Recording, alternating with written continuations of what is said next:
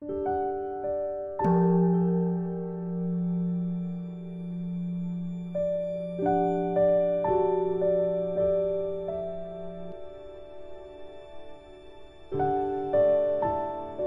丘们呢，看见这样的事情，就都心生了疑惑。请问世尊道：善来比丘之前是造了什么业，出生在有钱安乐的家庭，后来又遭受贫穷困苦，长时间的当乞丐，而且还被叫做恶来，还被同伴们丢进了垃圾堆里，又是造了什么业？治愈了世尊您，断除了所有的烦恼，得到了阿罗汉果。佛陀就开始告诉比丘们说：“你们好好听啊，比丘们！善男子善来造集的业，因缘聚合时，像山洪一般，谁也无法阻挡，必定会出现结果。善来自己造集的业。”难道会由其他人来个别承受吗？比丘们，已经造极的业不会成熟在外在的地界，不会在水界，不会在火界，也不会呢在风界。所造集的那些善不善业，会成熟在世夫所摄持的蕴界处。假使经百劫所造业不亡。因缘会遇时，果报还自受啊。于是呢，世尊就开始宣说善来尊者往昔的故事。世尊说，往昔在没有佛陀出世的时候啊，有一个独觉，他出现在世间，他心怀悲悯，但是呢，不开口说法。那个时候呢，有一位长者，有一天呢，他就到他的花园里边休憩。玩乐，而当时呢，这位独觉圣者呢，就视线疾病缠身，然后为了乞食呢，穿着破衣烂衫就进入了他那个华丽的花园吧。然后结果长者看见了呢，就非常的不高兴，不高兴到什么程度呢？竟然到达了心里无法容忍的程度，就告诉仆人说：“这个恶来不允许他进我的花园。”然后仆人呢，看到那个 那个又贫又病的那个那个那个独绝，就心生悲悯啊，就没有立刻上前驱赶。结果呢，长者无法容忍，竟然自己上去，居然掐住了那个独觉的脖子，然后把他推进了垃圾堆里，然后对他说：“你怎么不去跟乞丐为伍，到我的花园里做什么？”这个时候呢，大家可以想想，他不认识独觉，独觉知道自己是圣者呀，所以他想说：“哇，这位烦恼强猛现行的长者，如果太过嗔怒就不好了，要拯救他呀。”于是呢，这个独绝圣者就像鹅王展翅一般，涌上了虚空，然后实现了赤然。照耀、降雨，还有放电等等十八种神变，大家可以想象那种那种场景。一个凡夫啊，看见了神通神变这种事情，然后就会立刻倾心于神变的功德。大家可以想，应该马上就吓到了，而且就开始开始升起悔心了。所以呢，那位刚才发嗔心的长者像什么呀？就像一个从从根截断的树一样，就远远的就拜倒在独觉圣者的脚下，大声的说：“善来圣者，您是真实的福田啊！希望您下来可怜我这个不识贤圣的鄙人，接受我的忏悔，别让我万劫不复，受苦沉沦啊！”这时候呢，因为独觉圣者他是在虚空中，所以他就他看到。这个长者真心诚意的，然后就从虚空中下来了。下来之后，长者行礼以后呢，然后就为他准备了种种上妙的饮食啊、鲜花呀、熏香等等，来供养这位独觉，然后并且呢，毁除自己的恶业。然后呢就发宏誓愿，说愿我今天所做供养的善根，在未来在未来世呢生在大富人家，只遇殊胜无上的导师，诚是善知识，心无厌倦，让我开悟，去入解脱之门。佛说到这里的时候，就说：“比丘们啊，那时候的长者是谁呢？就是善来呀。他曾经伤伤害损恼了独觉，而且把独觉叫恶来，又把他推进了垃圾堆。因为这样的业力呢，他五百生中一直都当乞丐，而且被人们叫做恶来，而且还会被同伴呢丢进了垃圾堆里边。又由于往昔他供养发愿的力量。”他都生在大富人家，而且在我的教法中出家，断除烦恼，成为了阿罗汉。比丘，你们自己所做的业，还要自己承受，果报是不会消失的，所以你们应当修种种的善行，千万别造恶业，这些都要好好修学。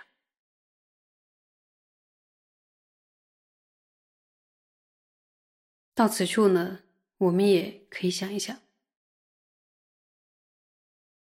所以，那个那个长者对独觉圣者不恭敬的时间呢，比起五百生来说，应该是非常短暂的。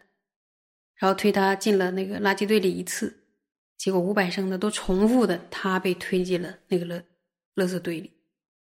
然后呢，他叫那个独觉恶来，结果五百生中他都被人轻视，并且被叫恶来。然后他看到独觉那个样子，分辨不出来凡夫和圣者，结果把独觉当成了乞丐。然后呢，自己五百生中都成为真正的乞丐，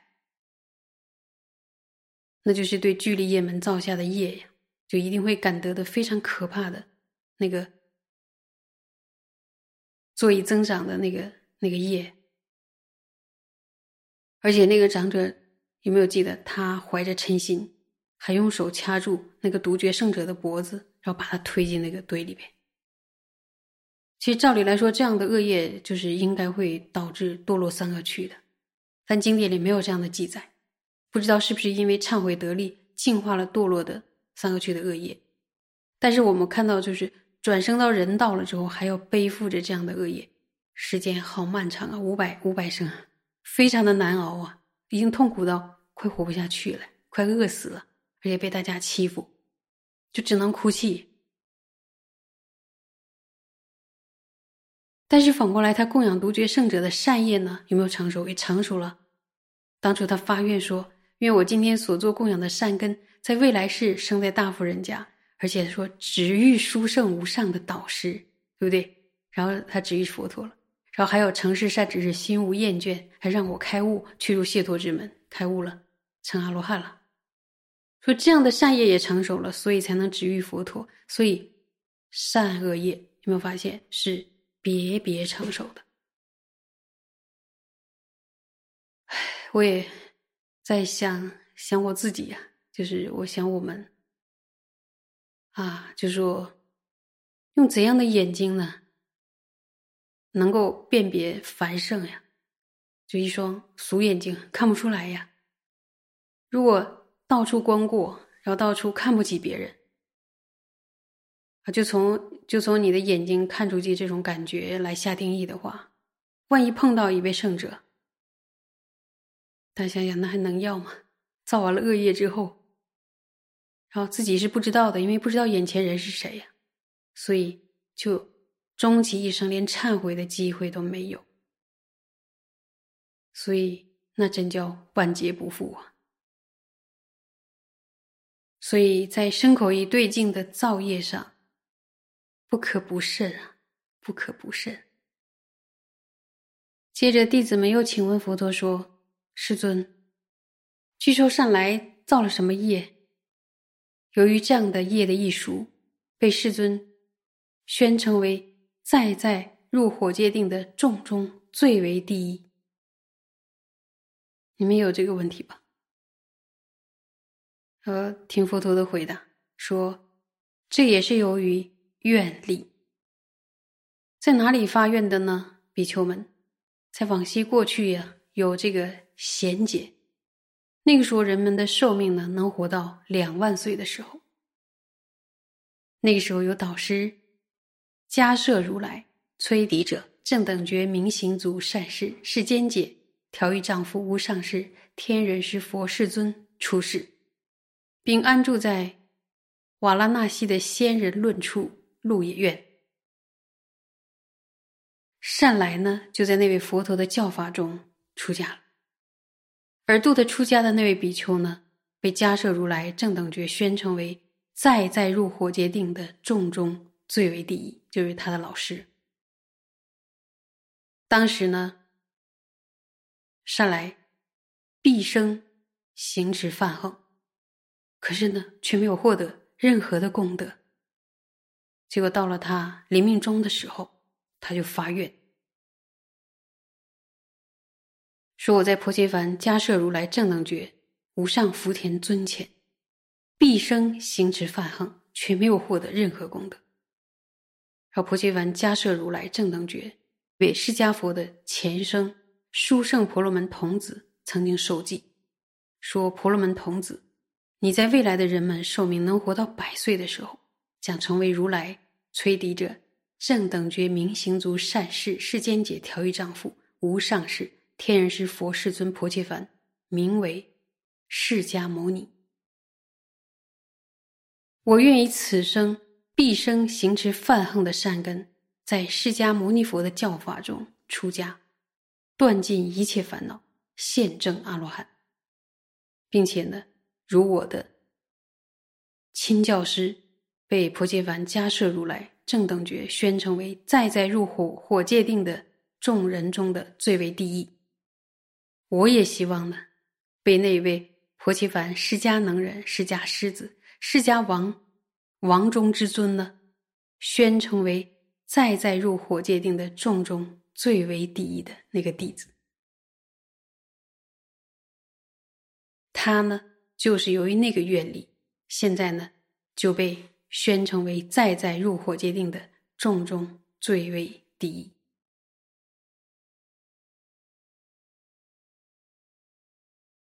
讲到这里呢，我们可以稍停一下，我们可以想一下。善来尊者在那一辈子呢，他一辈子行持犯横，却没有什么修行的成就。这种状况呢，有的时候人到临命终的时候，就会有的人就个别人就会升起不好的念头。而善来尊者在那个时候，他的视线就是把他一生的犯横，按照教导他的那个那个佛陀，然后就是受记的那个释迦佛的前生嘛，就那个童子，然后就是回向呢，他他能够遇到释迦佛。所以我看看持戒的力量有多大呀？那个犯横的戒律，他就把所有的这些善回向。所以有的时候我们会想说啊，我好好努力的持戒，可是我此生好像也没有获得什么修行的功德，也没有什么成就。但是你拿这样的戒，你拿这样的犯恨，然后去回向的话，那个结果就会出现。那你说这就是不是戒善的力量？你说他是比丘吗？而且他也是想像他的老师一样成为第一嘛，或入火界定第一。他就是用那个那个，就是火戒定，最后把那个把那个毒龙降服的，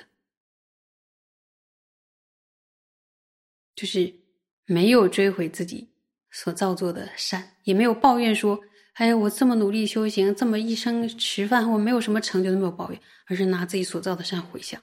这是我们都是该学习的。接着我们再去。再去回到故事中，然后佛陀继续说：“比丘们啊，既然如此，存黑夜的艺术是存黑的，存白夜的艺术呢是存白的，杂业的艺术呢也是相杂的。比丘们，所以要断除存黑夜和杂业，致力于存白夜。比丘们，你们要这样修学。”所以佛陀叮嘱比丘们要这样修学。那么自诩为佛弟子和修行者的我们，一起学习了这一篇之后，内心中可有触动？对自己的生命要做一些什么样的改变呢？尤其是对于业果的认知的部分，就像佛陀说的，纯黑业的艺术，他感得的就是纯黑的；纯白业的艺术，它也是纯白的。那杂业的艺术也是相杂的，应该断除什么？要断除纯黑的和相杂的。应该努力的修什么呀？要修纯白的业呀，因为纯白的业才会有纯净的快乐，不会对，不会被那个痛苦染杂。所以我们在人世间修行也好，生存也好，我们常常觉得身不由己啊，好像被大环境左右啊，或者说被自己周围的人左右啊，好像快乐的原因并不在自己的手里，快乐的主宰也不在自己的手里，被这个大环境推着，好像走向一个不可知的未来。但是有没有发现前面说那个业成熟在哪儿？成熟在不是成熟在别人头上，是成熟在自己的运界处。所以，命运之手是谁？到底是谁？是不是自己的身与意呀？那身处于这样的一个大环境中，那我们真的对现在和未来无能为力吗？那我们有没有责任要为自己打造一个美好的未来呢？要打造一个什么样的未来呢？当下可以努力吗？要怎么努力呢？是不是要从身心因果、诸恶莫作、众善奉行开始，而且要自净其意，然后学出离心、菩提心、空性，要学习大悲心、无害心等等，这一切从天文鬼理到清净善知识开始，有没有发现我们已经？走上了一个要造集纯白善业的这样的一个路，由于善知识的引领，由于美好的佛教，所以大家要好好珍惜自己当下的缘起，珍惜这一世的想满人生或想满的随顺，为自己打造一个辉煌的未来，珍惜当下。谢谢。